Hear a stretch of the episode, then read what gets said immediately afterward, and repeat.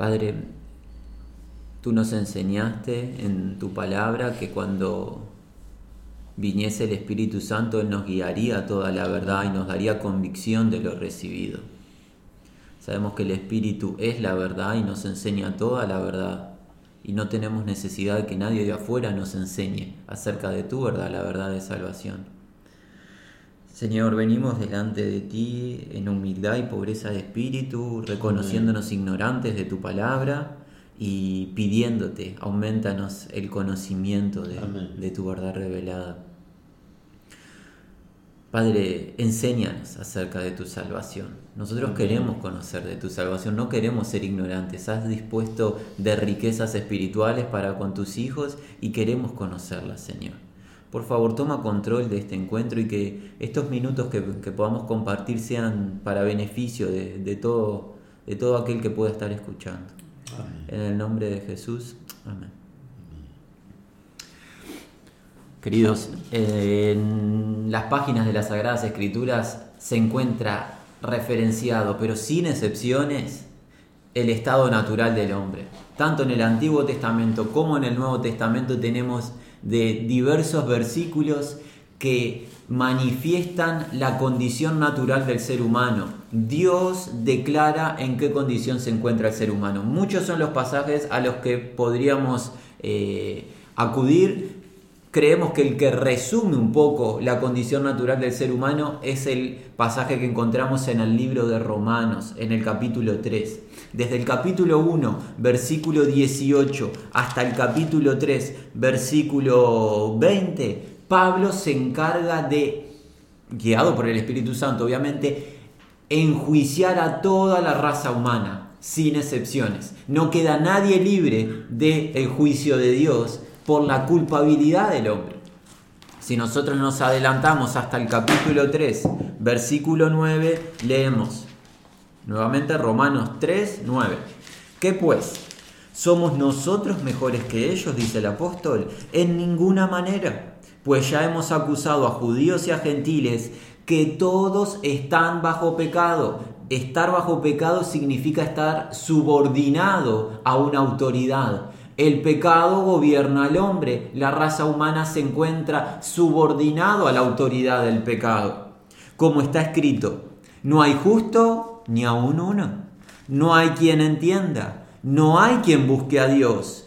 Todos se desviaron, a una se hicieron inútiles. No hay quien haga lo bueno, no hay ni siquiera uno. Pablo no pudo haber sido más enfático en su expresión citando distintos pasajes del Antiguo Testamento, lo que Pablo está diciendo es, esto no es para la gran mayoría, pero hay un grupito que son buenos en esencia. Hay siempre un grupito en cada nación de buenos pensadores, con buenas intenciones, esos sí son buenos. No, no. Lo que Pablo está diciendo, incluido él, todos los seres humanos estamos descartados de la gloria de Dios. No hay uno solo. De los nacidos por la concepción de varón y mujer en la unión física, no hay un solo ser humano que no esté contaminado de pecado. No hay quien haga lo bueno, no hay ni siquiera uno. Sepulcro abierto es su garganta, con su lengua engañan, veneno de áspides hay debajo de sus labios, su boca está llena de maldición y de amargura, sus pies se apresuran para derramar sangre, quebranto y desventura hay en sus caminos y no conocieron camino de paz. Así que vemos el estado natural del hombre en este pasaje que resume otra gran cantidad de pasajes que apuntan a lo mismo, que el ser humano está apartado de Dios, el ser humano es enemigo de Dios en su mente, el ser humano es hijo de ira, totalmente apartado de la gloria del Dios tres veces santo. Y es por eso que Dios ha establecido y ha dispuesto un plan de salvación, un plan de rescate. Si se habla de un plan de salvación o de rescate, quiere decir que hay alguien que está perdido, hay alguien que necesita ser salvado, es el ser humano. El ser humano no se puede salvar a sí mismo, no importa cuánto lo intente, no importa qué, qué acción realice o determine, el ser humano está perdido y no tiene la capacidad de autoliberarse o mejorarse. Nosotros, eh, si el Señor lo permite, a partir de esta semana y en las siguientes estaremos compartiendo juntos las diversas doctrinas básicas que comprende la salvación de Dios para el hombre. Y esa es la propuesta para comenzar juntos a partir de este mismo encuentro. Y por definición, comienzo tienen las cosas.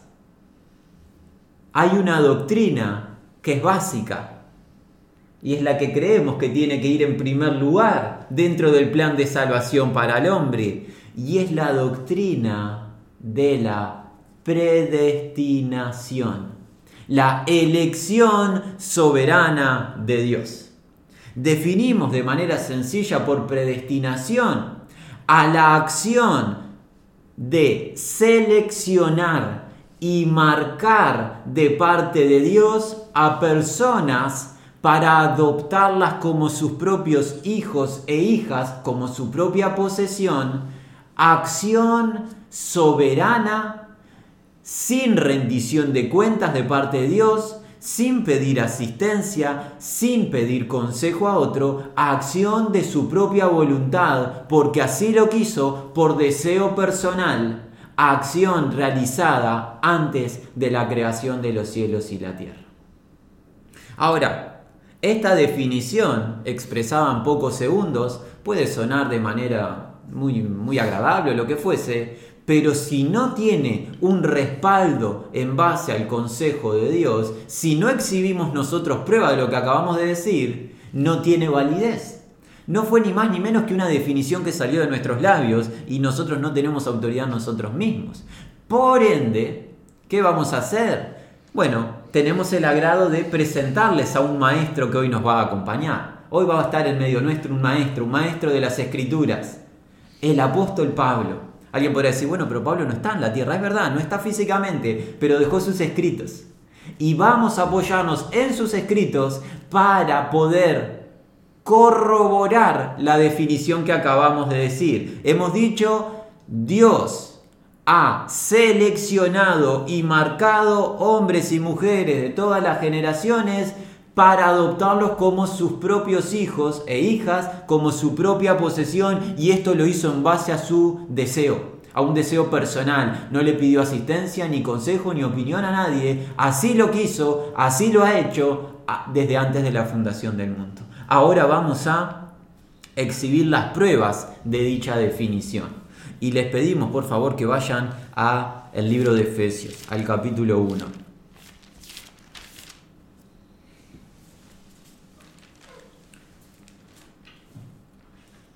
Efesios 1.1. Pablo, apóstol de Jesucristo, por la voluntad de Dios, a los santos y fieles en Cristo Jesús que están en Éfeso. Gracia y paz a vosotros, de Dios nuestro Padre y del Señor Jesucristo. Es muy importante que nosotros comprendamos la introducción de la carta, capítulo 1, versículo 1. ¿Quién nos va a estar ministrando en esta mañana? Pablo es su nombre, pero lo principal es su función. Apóstolos, apóstol de Jesucristo por la voluntad de Dios. Pablo es embajador de Jesucristo, es propagador de los misterios del reino, es mensajero de Jesucristo. Quien va a tomar autoridad en esta mañana y nos va a estar enseñando es una persona delegada por el Señor para hablar del consejo de Dios. Por ende, mis hermanos y todo amigo que nos pueda escuchar, si nosotros rechazamos esta doctrina, no estaremos rechazando a hombre, estaremos rechazando directamente a Dios. Porque Pablo no habló de su propia voluntad, fue enviado por el Señor y fue escogido voluntariamente por Dios, en lo que nos está diciendo en este primer versículo, para ser propagador del mensaje de Jesús. Pablo no inventó esta doctrina, no fue motivo de su idea personal, carnal. Pablo lo único que hizo, repitió lo que Jesucristo le enseñó, recordando que Jesucristo se le presentó por tres años revelándole los misterios. Cuando él lo único que tenía la intención era de ir a perseguir a la iglesia de Jesucristo, Jesucristo lo transformó y le reveló los misterios para que luego Pablo saliera por el mundo antiguo a propagar el mensaje de la cruz. Pablo, apóstol de Jesucristo, es la autoridad que hoy nos ministra. ¿Y a quién va dirigida la carta? A los santos y fieles en Cristo Jesús de la región de Éfeso, pero por aplicación a todo ser humano que es determinado por Dios como santo y fiel. ¿Qué es la palabra santo? Apartado por y para Dios. Apartado del mundo, apartado de los gentiles, de los judíos. Un hombre, una mujer que Dios toma para sí. A ellos va dirigida esta carta por aplicación a nosotros, a los que nos declaramos o confesamos ser hijos de Dios. Gracia y paz a vosotros de nuestro Señor Jesucristo. Perdón, gracia y paz a vosotros de Dios nuestro Padre y del Señor Jesucristo. Bueno, ahora estamos prontos para ir al versículo 3.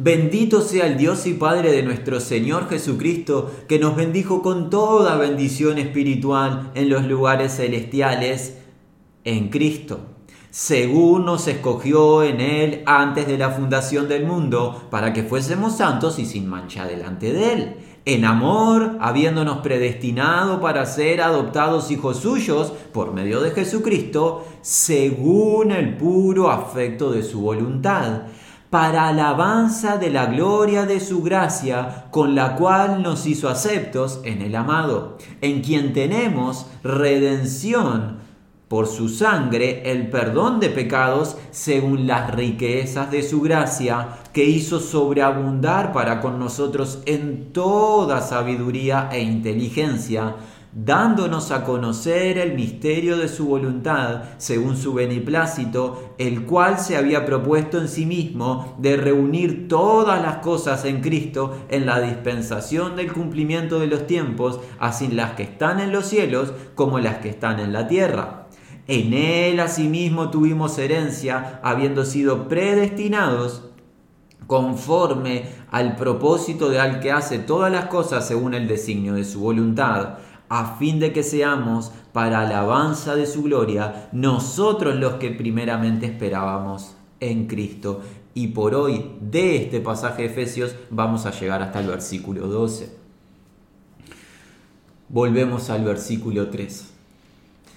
Pablo comienza el versículo 3 en alabanza a Dios. El Espíritu Santo guía al apóstol a alabar a Dios y a bendecir su santo nombre. Así es que comienza el versículo 3. Bendito sea el Dios y Padre de nuestro Señor Jesucristo. Y Pablo nos da la razón por la cual bendice a Dios. Bendice a Dios porque en Cristo Jesús nos ha bendecido a nosotros, los santos, a quienes va dirigida la carta, con toda bendición espiritual. Pablo comienza a alabar, a agradecer, a engrandecer el nombre de Dios por bendecir a sus hijos, a su pueblo, con toda bendición espiritual. Y la pregunta que nos surge, el deseo, el fervor es, ¿cuál es esa bendición? Pablo, contame esa bendición, porque te vemos que estás eh, irrumpiendo en alabanza a Dios. ¿Cuál es la bendición que hemos recibido? Versículo 4. Según nos escogió en Él antes de la fundación del mundo para que fuésemos santos y sin mancha delante de Él.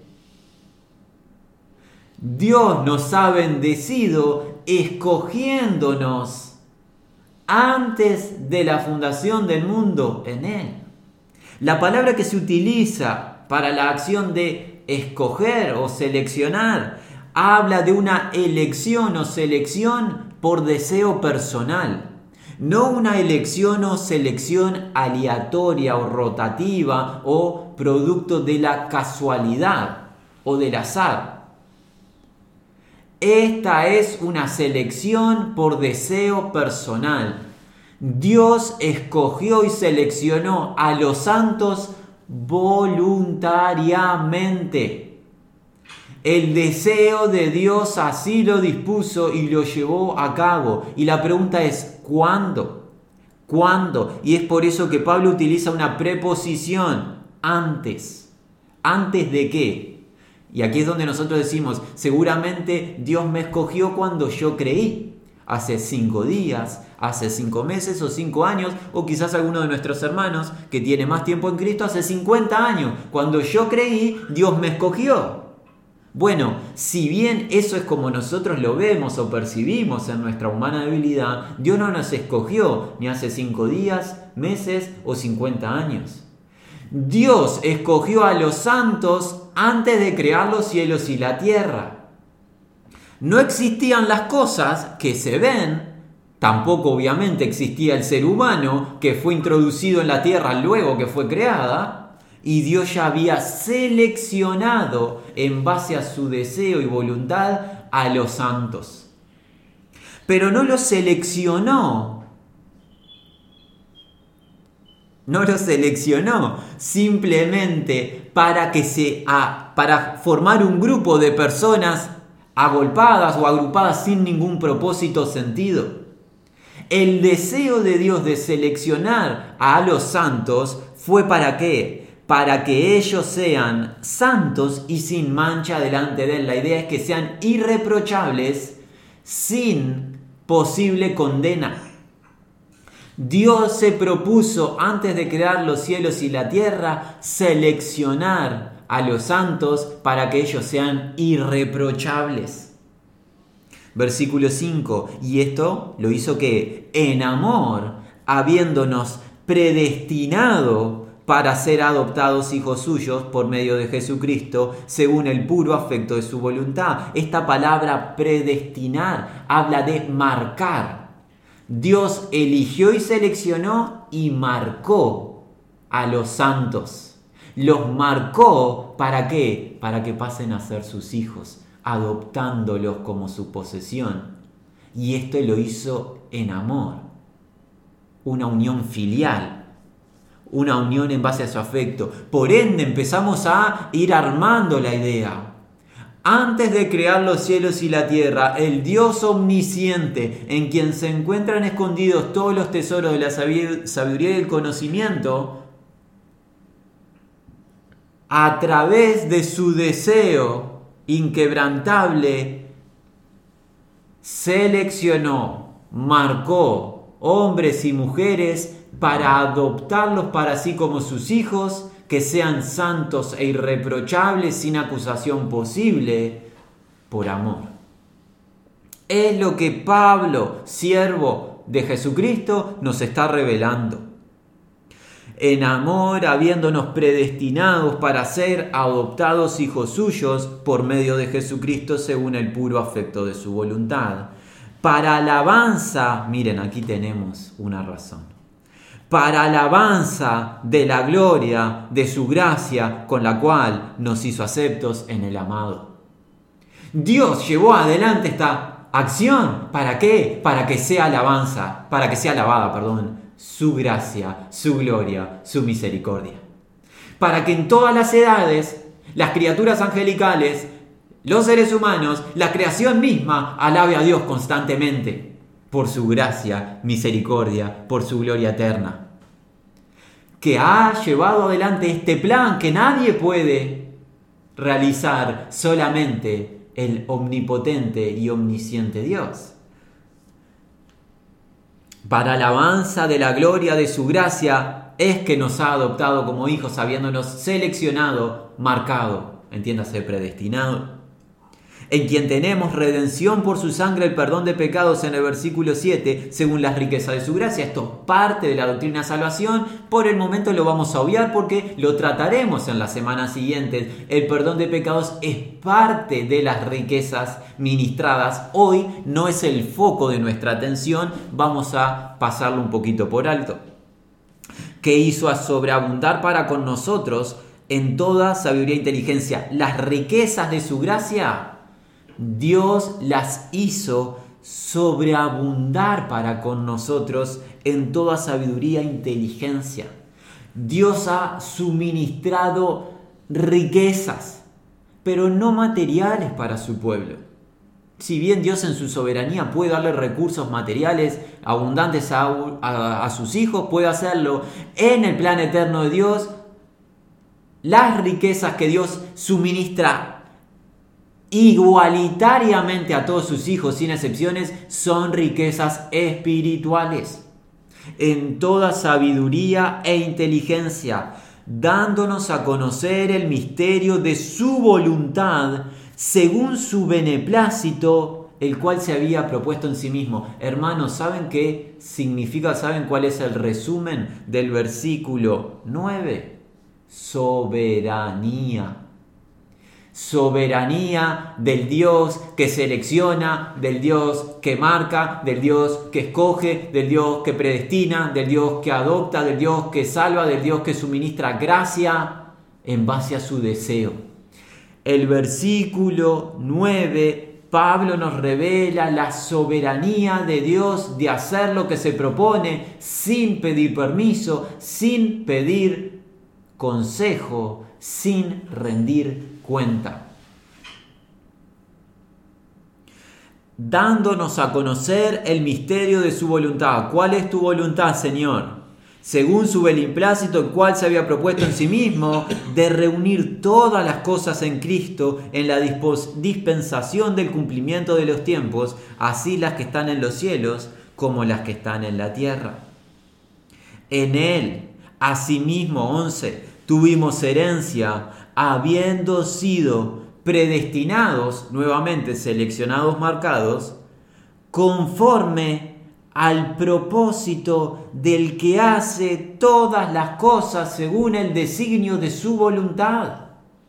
Dios quiso seleccionar a los santos, Dios quiso escoger a los santos y como Dios es omnipotente, lo que quiere lo hace. Dios seleccionó y Dios escogió. Su voluntad lo determinó. a fin de que seamos para la alabanza de su gloria, nosotros los que primeramente esperábamos en Cristo. Y aquí vamos a poner freno en este primer pasaje del encuentro. Pablo nos ha revelado en estos versículos que hemos cubierto de la primera carta del libro de los Efesios, perdonen, de que Dios ha seleccionado y ha marcado a los santos antes de crear los cielos y la tierra para adoptarlos como sus propios hijos, como su posesión exclusiva, en amor, por amor. ¿Para qué? Para que sea alabada su gracia, su gloria por todas las edades. Lo hizo porque quiso, así lo dispuso y lo llevó a cabo. No le pidió permiso a nadie, ni jamás lo va a hacer, porque Dios no pide permiso ni rinde cuenta. Dios es omnipotente y es omnisciente. Todo lo sabe, todo lo puede, lo que desea, lo realiza. No necesita opinión ni intervención de nada ni nadie para hacer su voluntad. Es lo que acabamos de ver, es lo que Pablo nos acaba de revelar. Y aquí alguien dice, no, no lo puedo aceptar, no, no, no puede ser, Pablo se tuvo que haber confundido. Pero miren hermanos, vamos a pedir asistencia a otra de las eminencias del reino de los cielos. Vamos a pedir la asistencia del apóstol Pedro. Sabemos que el apóstol Pablo fue enviado a los gentiles, es nuestro maestro, y Pedro, así como Pablo fue enviado a los gentiles, Pedro era una referencia para los judíos. ¿Sí? Pedro, ministraba eh, en la mayoría eh, de su tiempo para los hermanos y hermanas en la región de Palestina. Vamos a ver Pedro qué considera. Vayamos a su primer carta. Vamos a la primera carta de Pedro, al capítulo 1.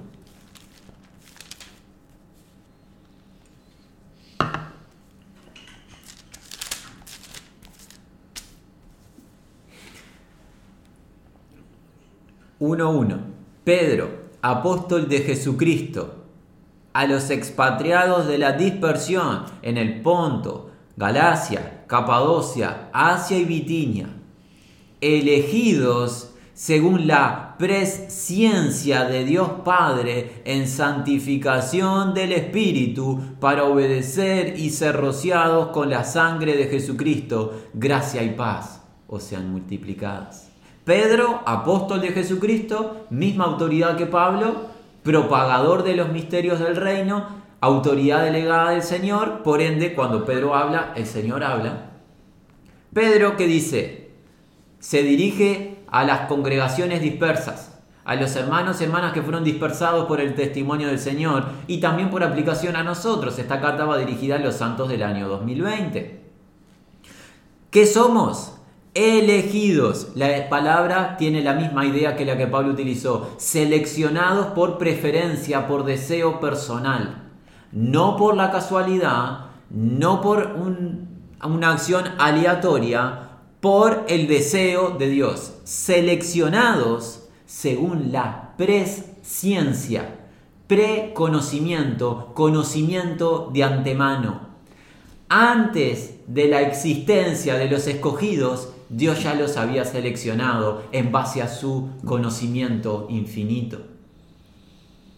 La misma palabra Pedro la utiliza en dos situaciones en el libro de los Hechos.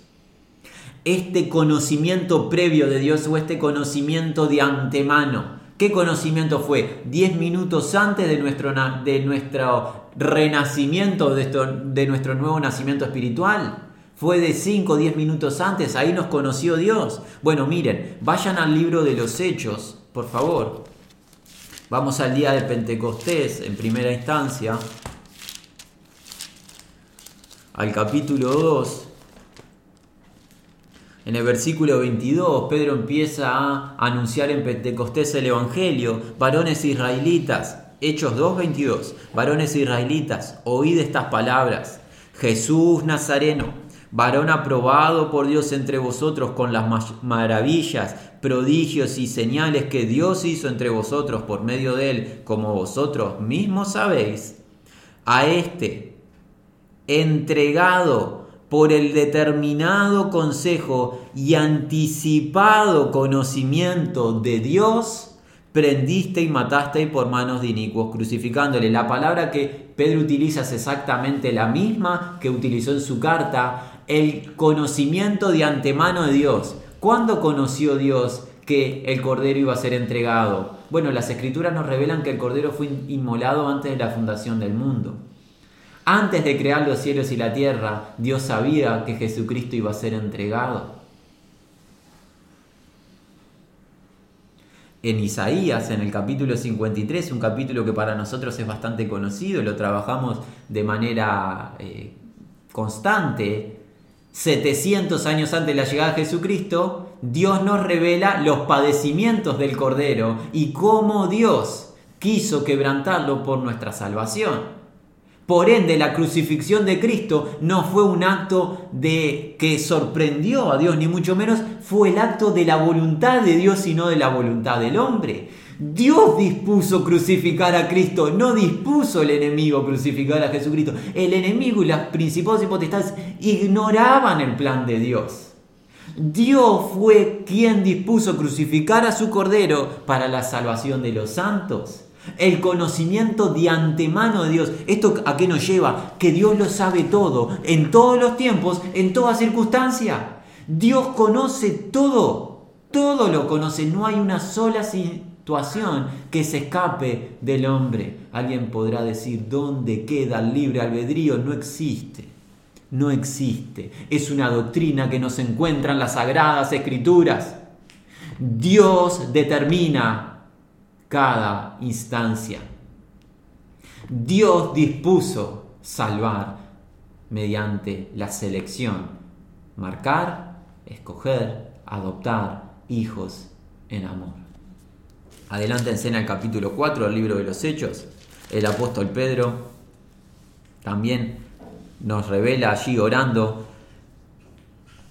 Vamos a adelantarnos al versículo 27. Está orando Pedro porque verdaderamente se unieron en esta ciudad contra tu santo Hijo Jesús, a quien ungiste Herodes, Poncio Pilato, los gentiles y el pueblo de Israel. Todos se unieron contra Jesucristo. Pero miren lo que va a decir Pedro en el 28. Para hacer cuanto tu mano y tu consejo habían antes determinado que sucediera. ¿Fue Pilato? ¿Fue Herodes? ¿Fueron los gentiles? ¿Fueron los judíos? Fue la voluntad de Dios.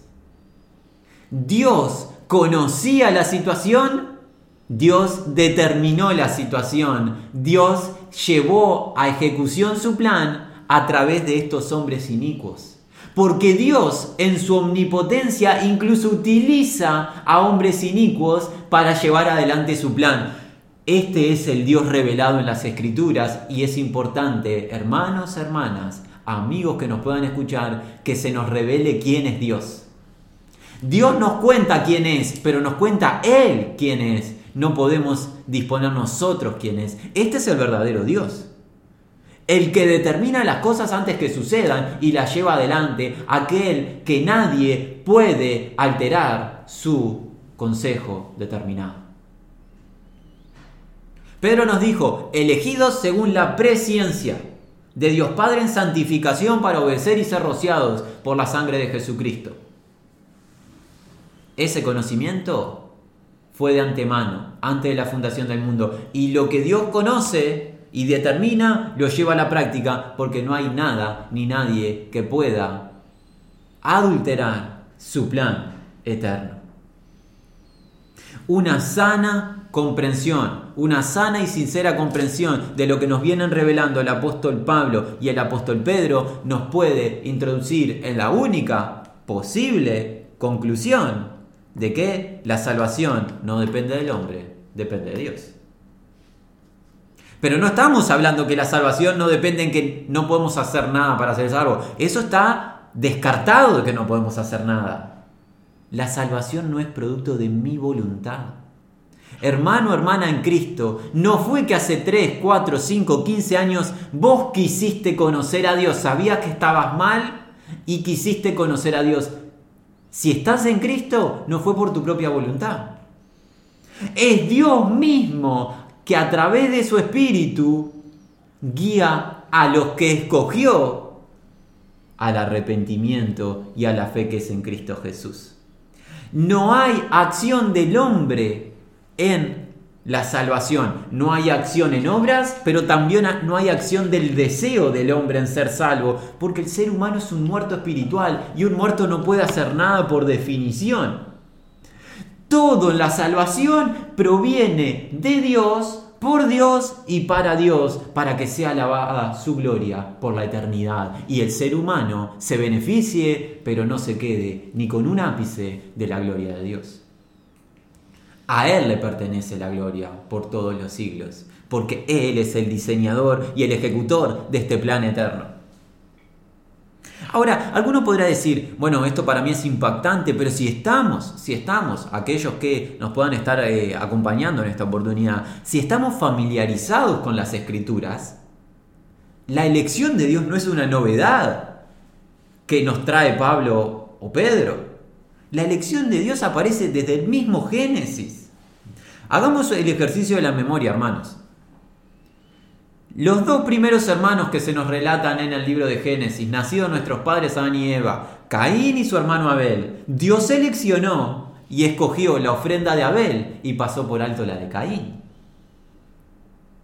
De sus descendientes, Dios seleccionó a un hombre llamado Noé para salvación y pasó por alto al resto del mundo antiguo.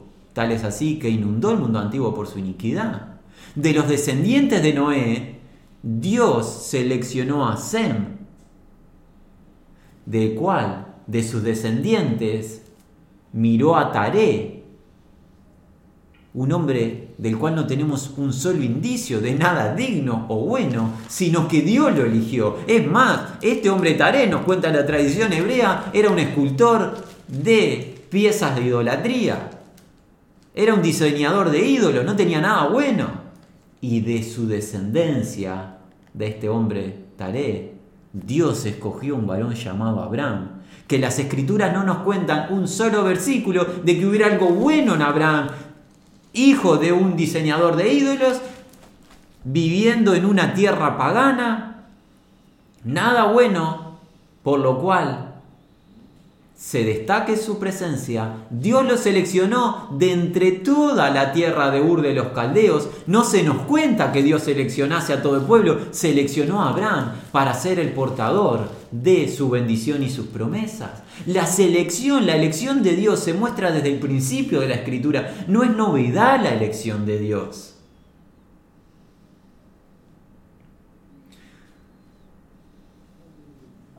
Y ya que hemos llegado a la vida de Abraham, vamos a ver de la elección de los descendientes de Abraham.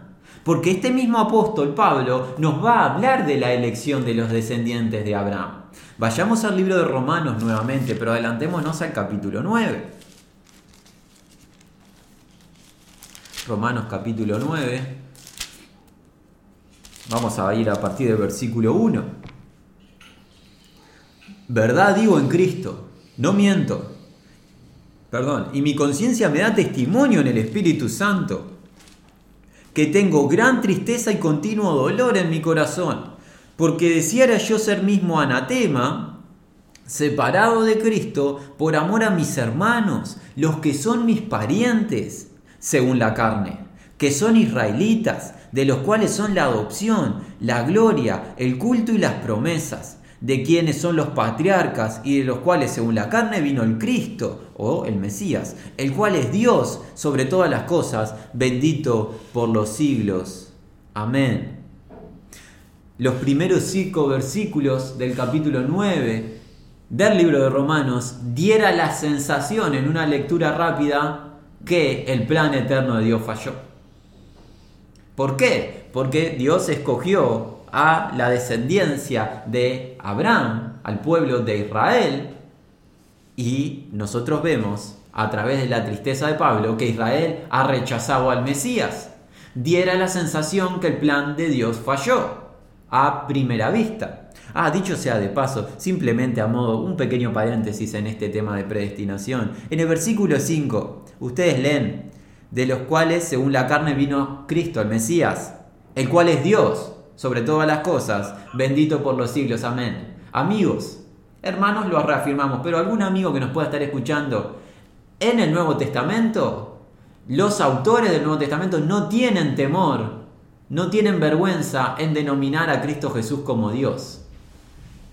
En los cielos, todos los que están en los cielos le están adorando y declarando Dios, porque se adora al que está en el trono y al Cordero que tienen la misma esencia. Amigo, que nos puedas estar escuchando, quizás sea la primera vez que lo oyes, Jesucristo es Dios. No es semidios ni tres cuartos Dios, es Dios 100%. Tiene esencia divina. Jesucristo es Dios y tú tienes que tratarlo con reverencia como quien es, como Dios, el único digno de ser alabado por todos los siglos. Pablo aquí lo deja estampado en el versículo 5. Es un pequeño paréntesis que hacemos. Nunca olvidemos que Jesucristo es Dios, es Dios encarnado. Bueno, los primeros cinco versículos diera la sensación que el plan de Dios falló, pero miren cómo Pablo empieza a cobrar fuerza en su eh, desarrollo en el capítulo 9. No que la palabra de Dios haya fallado, porque no todos los que descienden de Israel son israelitas. Ni por ser descendientes de Abraham son todos hijos, sino en Isaac te serás llamada descendencia. De los hijos de Abraham, Dios escogió a Isaac y pasó por alto a Ismael. Y ahora vamos a llegar al punto neurálgico unos versículos más adelante. Esto es, 8. No los que son hijos según la carne son hijos de Dios, sino los que son hijos según la promesa son contados como descendientes. Porque la palabra de la promesa es esta. Por este tiempo vendré, Sara tendrá un hijo. Y no solo esto, sino también cuando Rebeca concibió de uno de Isaac nuestro padre, pues no habían hecho ni aún, no habían nacido, ni habían hecho aún ni bien ni mal, para que el propósito de Dios, conforme a la elección, permaneciese, no por las obras, sino por el que llama. De Isaac nacieron dos mellizos, Jacob y Esaú. Dios soberanamente eligió a uno de los mellizos antes de su nacimiento, confirmando la selección de Dios y demostrándonos que la descendencia de Abraham no es una descendencia de sangre que porta las promesas y la bendición, sino que es la descendencia escogida por Dios. Nosotros incluidos, aquellos que descendemos de Abraham por la fe en Cristo Jesús. Nosotros somos contados como descendientes de Abraham, los que creemos en Jesucristo y hemos sido bendecidos con el Espíritu Santo que nos ha sido dado como garantía, como las arras de nuestra salvación. Dios seleccionó a Jacob por encima de Saúl, sin que hubieran nacido, por aplicación, por definición, sin que hubieran hecho el bien ni el mal. Algo que no ha sido creado no puede obrar, ni para bien ni para mal, para que el propósito de Dios, conforme a la elección, permaneciese. Ese propósito es determinar algo de antemano con un objetivo. Dios determinó de antemano que Jacob sea el portador de las bendiciones de Dios y pasó por alto a Esaú. No por obras, no por acción de Jacob. Versículo 12, se le dijo, el mayor servirá al menor como está escrito, a Jacob amé, a mas a Esaú aborrecí. No porque Jacob tuviera algo bueno en sí mismo, no lo tenía tampoco su abuelo Abraham.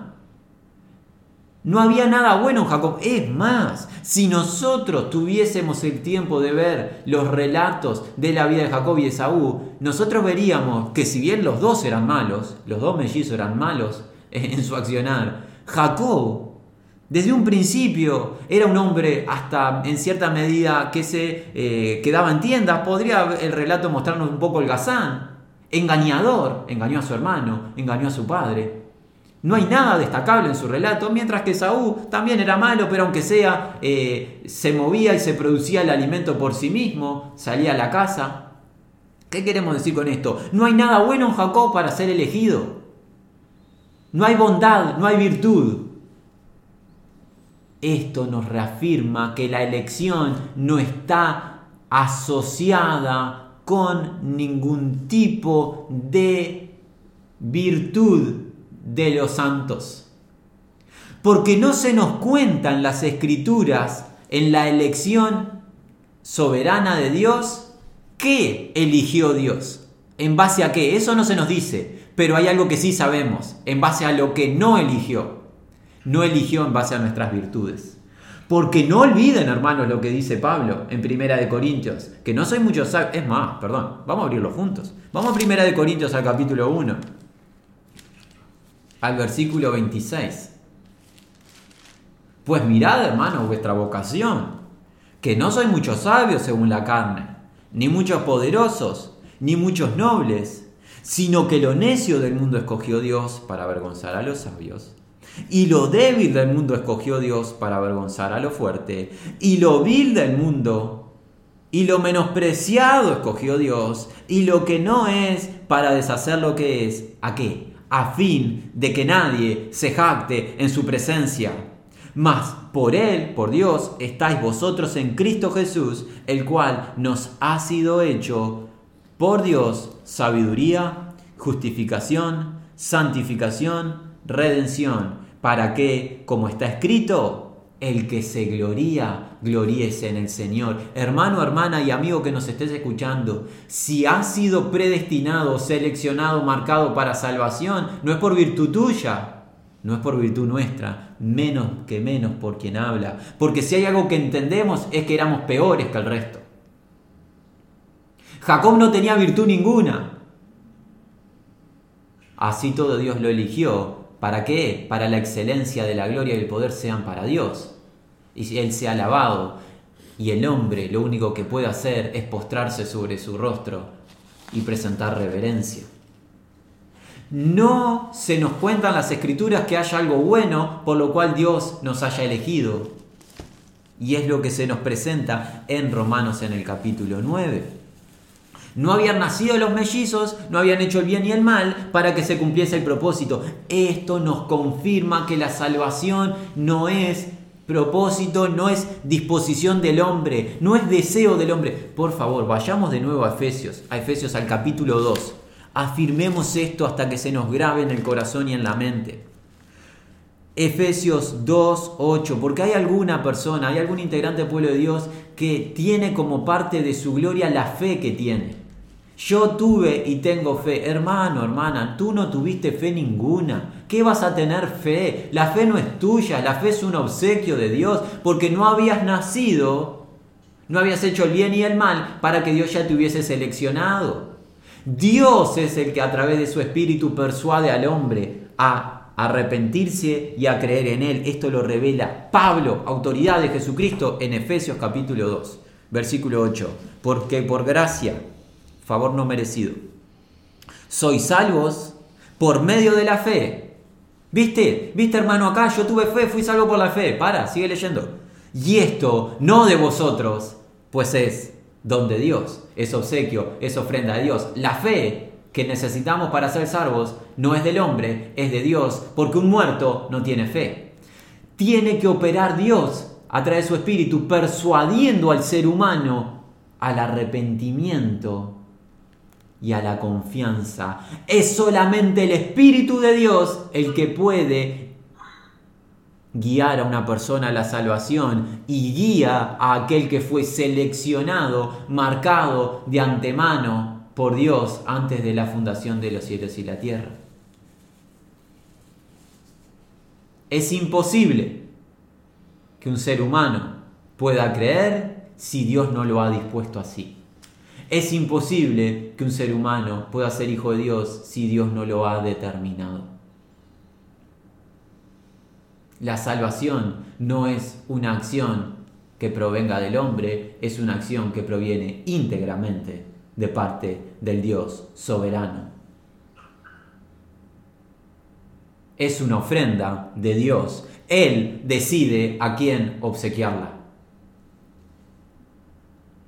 Volvamos al libro de Romanos, hermanos, por favor. Estamos en el capítulo 9, hemos llegado a la situación de los mellizos. Versículo 11 y 2 hasta el 13 nuevamente, pues no habían aún nacido quienes los mellizos, Jacob y Esaú, ni habían hecho aún ni el bien ni el mal, para que el propósito de Dios conforme a la elección permaneciese, no por las obras, sino por el que llama, se le dijo, el mayor servirá al menor, como está escrito, a Jacob amé mas a Esaú aborrecí. Y esto nos puede presentar un conflicto en los oyentes. Y el Espíritu Santo inspiró al apóstol Pablo en el versículo 14. ¿Cuál es el conflicto? ¿Qué pues diremos? ¿Que hay injusticia en Dios? En ninguna manera. Aquí es donde alguien podría decir, Dios es injusto. No habían nacido los mellizos y eligió a uno y pasó por alto al otro. Dios es injusto, hay injusticia. Dios al elegir, antes de crear los cielos y la tierra, al elegir a los santos y pasar por alto al resto de, de las personas, es injusto. Este poder desmedido que tiene Dios lo lleva a la injusticia, es lo que plantea la gente. Bueno, entendemos por qué la gente plantea eso. ¿Sabes por qué entendemos? Porque nosotros los seres humanos somos perversos. Somos seres perversos, déspotas, tiranos, Cuanto más poder tenemos, más tiranos somos y utilizamos el poder en injusticia. Pero Dios, el Dios revelado en las Escrituras, está, se describe como el Dios de la justicia. Su esencia es la justicia. No hay acción alguna de parte de Dios injusta. Su esencia determina su accionar y en este caso la elección soberana de Dios está determinada por su justicia. Es imposible para Dios que haga un acto de injusticia. Veamos simplemente dos pasajes. Vayamos al libro de Isaías, por favor, un segundo. No, perdón, vamos a los salmos mejor. Vamos al Salmo 45. Vamos al Salmo 45. Versículo 6. Tu trono, oh Dios, es eterno y para siempre. Cetro de justicia es el cetro de tu reino. Has amado la justicia y aborrecido la maldad. Por tanto, te ungió Dios, el Dios tuyo, Dios el Padre a Dios el Hijo, es la interacción de estos versículos, con óleo de alegría más que a tus compañeros. El trono del reino de Dios se describe con la vara de justicia. Esta descripción que revela el salmista nos habla que es imposible para Dios un solo acto injusto. No hay injusticia en Dios en nada de lo que hace. ¿Se acuerdan lo que dijo Abraham intercediendo por la ciudad de Sodoma y Gomorra? Vamos al libro de Génesis un segundo, al capítulo 18. Vamos a Génesis 18. ¿Se acuerdan? En el versículo 25. Lejos de ti hacer tal que hagas morir al justo con el impío y que sea el justo tratado como el impío, nunca tal hagas.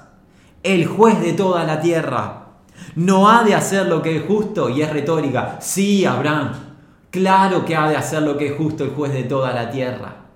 Claro que ha de hacer lo que es justo. Y entonces aquí algún amigo nos dirá, y entonces, si hace lo que es justo, ¿por qué seleccionó a algunos y pasó por alto a otros? Amigo, debes de comprender que la justicia de Dios no se exhibe seleccionando.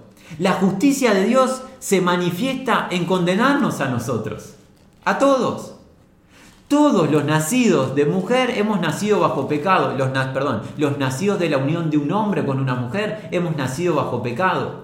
Dios nos paga a los seres humanos con justicia. El alma que pecare morirá irreversiblemente, sin excepciones. Es justo Dios dándonos a los seres humanos lo que merecemos, la muerte. Pero Dios, en base a su soberanía, ha decidido aplicar su justicia en Cristo a favor de los escogidos. Dios derramó de la misma ira que le corresponde a aquellos que merecíamos morir, entiéndase lo que hoy estamos congregados, dicha justicia la aplicó en Cristo derramando de su ira y la justicia del Santo Jesús se nos transfirió como obsequio a nosotros. Gracia, favor no merecido del Dios que voluntariamente desea obsequiar lo que le pertenece. Aplicó la justicia para todos por igual. Unos en su propia carne, otros la hemos experimentado en Cristo Jesús, el cual, no conociendo el pecado, se convirtió en, pecado por amor a nosotros el justo por los impíos. Dios trata con justicia a todos de la misma manera. Todos merecemos la muerte y en el caso de los escogidos, muerte hubo para Cristo en vez de para nosotros. Volvamos a Romanos al capítulo 9, estamos en el versículo 14. ¿Qué pues diremos? ¿Que hay injusticia en Dios? Pablo dice, de ningún modo o en ninguna manera. Pues a Moisés dice, tendré misericordia del que yo tenga misericordia. Me compadeceré del que yo me compadezca. Notemos, la misericordia, el compadecimiento y la gracia son reservadas por Dios. La justicia es para todos por igual, pero Él se compadece de quien quiere compadecerse, derrama misericordia y gracia de quien quiere hacerlo soberanamente. Justicia para todos por igual. Gracia y misericordia de los que Él quiere. Por eso Dios permanece injusto en la salvación. Permanece, perdón, perdón. Por eso Dios permanece justo en la salvación. No hay injusticia en Dios en la salvación. La misericordia Él la ministra a quien Él quiere. Se lo dijo a Moisés. Tendré misericordia de quien yo tenga misericordia. Me compadeceré del que yo me compadezca. Así que no depende del que quiere ni del que corre, sino de Dios que tiene misericordia. Porque la escritura dice a Faraón, para esto mismo te he levantado, para mostrar en ti mi poder y para que mi nombre sea anunciado por toda la tierra. De manera que de quien quiere tiene misericordia y al que quiere endurecer, endurece. ¿Se acuerdan los relatos del de, el libro de Éxodo en la vida de Moisés? Dios se le presenta a Moisés para decirle, te voy a mandar a, después de 40 años, a ir a liberar a la nación de Israel. Pero tenés que saber algo, Moisés. Vas a ir a liberarlos de mano de Faraón y yo voy a endurecer el corazón de Faraón.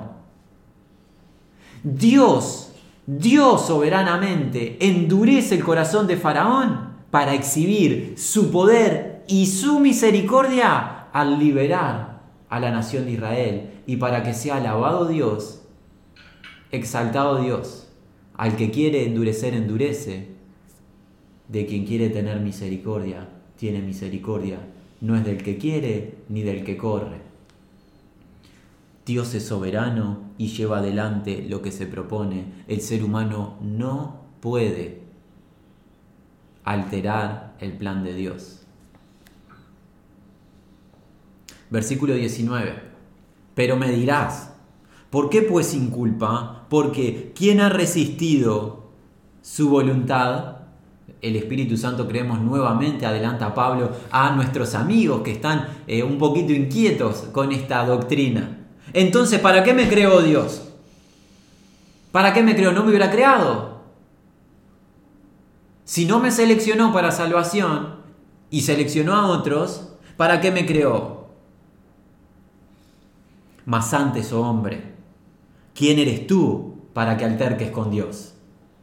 ¿Dirá el vaso de barro al que lo formó, ¿por qué me has hecho así? ¿O no tiene potestad el alfarero sobre el barro para hacer de la misma masa un vaso para honra y otro para deshonra? ¿Y qué?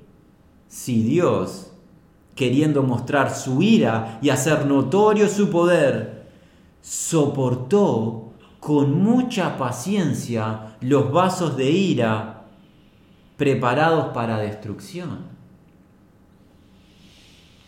Dios en su plan eterno ha permitido a aquellos que no seleccionó y no predestinó para salvación, en su paciencia, que disfruten de la vida, que disfruten de los cuerpos que le dio, de que disfruten de la creación que él hizo de manera gratuita. También les da la posibilidad de que formen familias, que tengan trabajos, que se desarrollen y vivan en esta tierra. Ha tenido paciencia con esos barros, vasos perdón, de ira preparados para destrucción.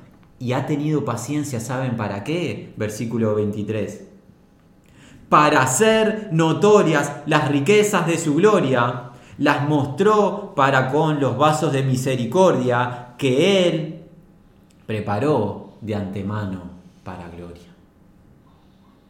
Si no hubiesen vasos de ira y destrucción, no sería exhibida la gloria de Dios a través de Cristo Jesús en los vasos de misericordia.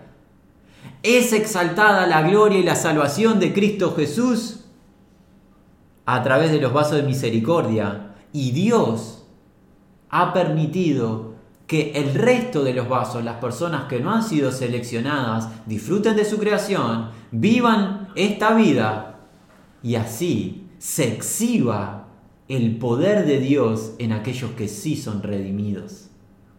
Todo el propósito de esto, ¿saben para qué es, hermanos? No se trata de vos, no se trata de aquel, ni del que corre, ni siquiera menos que menos del que habla hoy. ¿Saben de qué se trata? De Dios se trata la doctrina de predestinación. No se trata de más nadie que de Dios. Del Dios eterno que merece reconocimiento total y absoluto por su gloria incomparable. Una sana comprensión de esta doctrina nos debe de llevar a una reverencia total y absoluta del Dios que todo lo sabe y todo lo realiza conforme a su voluntad. Para hacer notorias las riquezas de su gloria, las mostró para con los vasos de misericordia que él preparó de antemano. Para gloria, a los cuales también ha llamado, esto es, a nosotros, no solo de los judíos, sino también de los gentiles.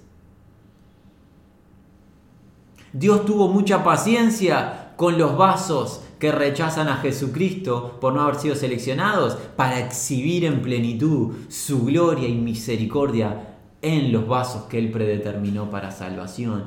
Todo proviene de Dios.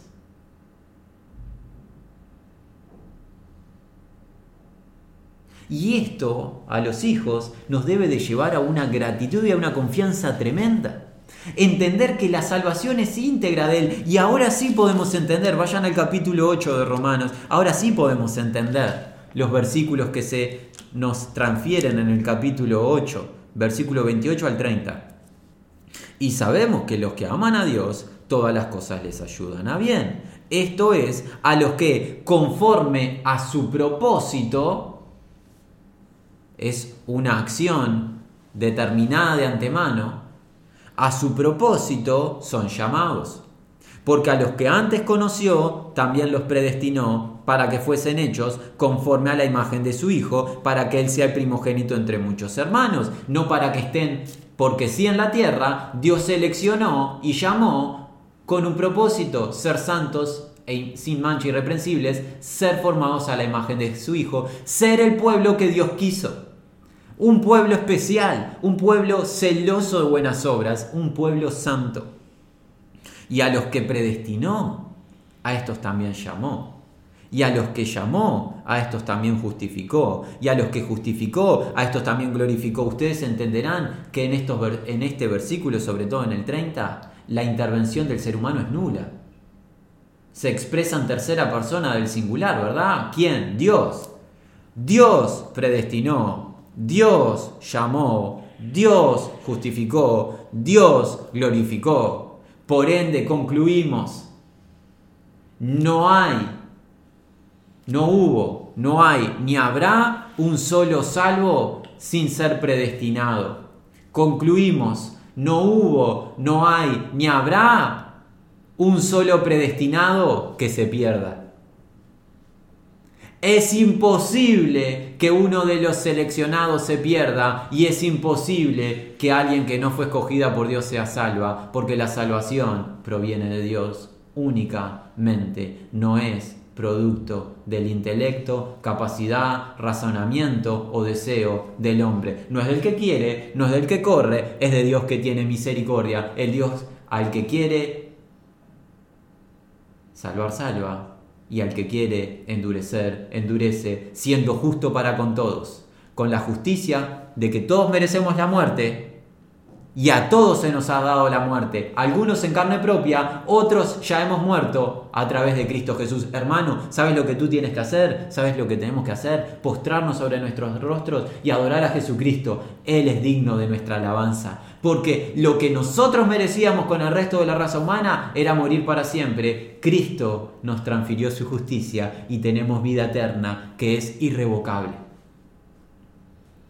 ¿Qué se encuentra en el Evangelio de Juan? Y estamos pronto para terminar, hermanos. ¿Qué se encuentra en el Evangelio de Juan en el capítulo 6? Jesús dice, hablando con los eh, líderes eh, fariseos y con las personas que le buscaban para que le diese de comer alimento físico. Querían comida de Jesús y no querían la palabra del Señor. En el versículo 44 del capítulo 6 de Juan, Jesús dice, ninguno, y es enfático, cuando es ninguno es ni un solo ser humano, es la idea. Ninguno puede venir a mí si el Padre que me envió no le trajere y yo le resucitaré en el día postrero. Ninguno puede venir a mí si el Padre que me envió no le trajere. Vemos que la salvación es íntegra voluntad de Dios. Es un obsequio que Dios le dio a Cristo Jesús. los que el Padre me ha dado. Eso donde está en Juan en el 17, ¿se acuerdan? Vayamos al Evangelio de Juan, al, al capítulo 17.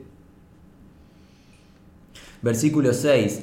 He manifestado tu nombre a los hombres que del mundo me diste. Tuyos eran y me los diste y han guardado tu palabra eran tuyos y me los diste. En el versículo 9, yo ruego por ellos. No ruego por el mundo, sino por los que me diste, porque tuyos son. Y todo lo mío es tuyo y lo tuyo mío, y he sido glorificado en ellos. Vemos la posesión especial de Dios, sus escogidos posesión del Padre desde la eternidad, seleccionados, marcados para ser adoptados hijos suyos, dados en ofrenda a Cristo Jesús en esta interacción entre Dios el Padre y Dios el Hijo, en esta comunión perfecta que tienen. No hay espacio para la salvación de parte del hombre por buenas obras, por buenos pensamientos o buenas acciones. Todo proviene de Dios. Hermanos, nos hemos propuesto juntos cubrir las doctrinas que están encerradas en la salvación de Dios para el hombre. Esta es la primera de ellas. Esta es la primera de ellas. ¿Quieres saber cómo has sido salvo, hijo de Dios, hija de Dios? Aquí tienes la primera el primer pilar de la salvación. Si tú estás en Cristo, es porque Dios te seleccionó antes que existiese la tierra. No fue porque fuiste a una cruzada, no fue porque escuchaste un video en YouTube de un evangelista. ¿Todo eso sucedió? Sí, claro que sí. Pero si estás en Cristo, es porque Dios se propuso que tú estés en Él. Si Dios no se ha propuesto que estés en Él, no hay manera que tú puedas ser salvo. Solamente es a través de Él, para que Él sea exaltado y glorificado por siempre y para siempre, para que toda la creación le dé gloria, la gloria que Él se merece a través de Cristo Jesús. Hemos cubierto la doctrina de la elección soberana de Dios en aquellos que salva. Dios salva a todos los que se ha dispuesto a salvar, no salva ni uno más ni uno menos. A los que se ha dispuesto a salvar, lo salva. De los que se ha dispuesto a salvar, no se le pierde ninguno. Qué confianza nos trae esta doctrina. ¿Qué confianza nos trae? Una sola oveja ni siquiera se le perderá al Señor. Están todas garantizadas. Las escogidas por Él llegan al estado de gloria, sin excepciones. Alentamos a todo amigo, amiga, a que reciba con humildad, con mansedumbre esta verdad. Esta es verdad de Dios. La ha ministrado el apóstol Pablo. No proviene de los hombres que hoy han hablado. Esto no es producto de nuestro intelecto, no es nuestro diseño. Ni siquiera podríamos haber diseñado. ¿Quién puede diseñar esto? Es imposible. Ni siquiera Pablo pudo diseñarlo. ¿Por qué? Porque proviene de Dios. Proviene de Dios. Seamos humildes, hermanos, hermanas. Seamos humildes. Dejemos el hedonismo. Dejemos la vanagloria. Dejemos el orgullo del ser humano Seamos como niños que reciben con mansedumbre la palabra implantada. Este es Dios que ha hablado. Esta es su verdad. Dios elige soberanamente a quienes salvan. Dios elige soberanamente a sus hijos e hijas, lo hace en base a su voluntad soberana, no le pide permiso ni consejo a nadie y lo hace en amor a través de Cristo Jesús para tener un pueblo santo con el cual tener comunión por toda la eternidad. Así lo quiso, así lo quiere, así lo querrá, así lo dispuso, así lo lleva a la práctica. Padre, te alabamos.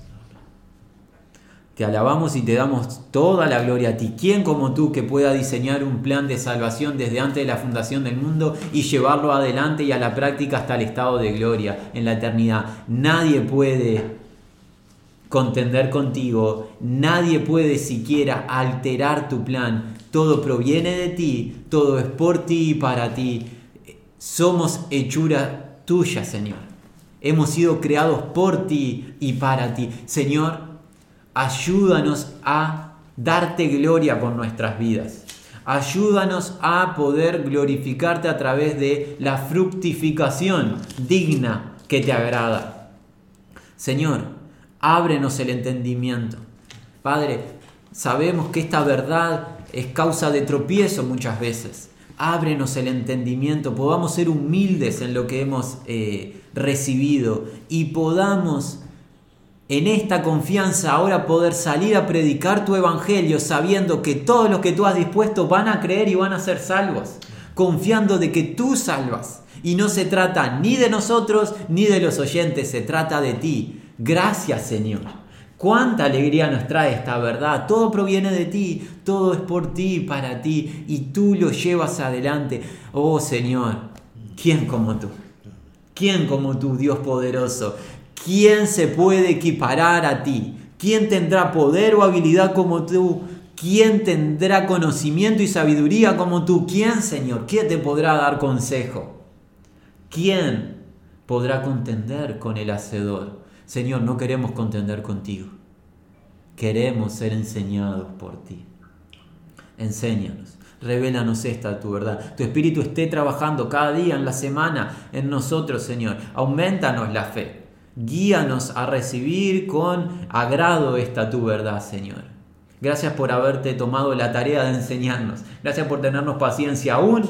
Después de tiempo y de años, aún seguimos aprendiendo de esta verdad y seguiremos, sabemos que nos vas a seguir revelando aún más esto. Gracias, gracias por habernos elegido, gracias por habernos seleccionado, por habernos marcado para ser tus hijos, por habernos adoptado a través de Cristo Jesús en amor. Gracias Señor, a ti sea la gloria por todos los siglos. Amén.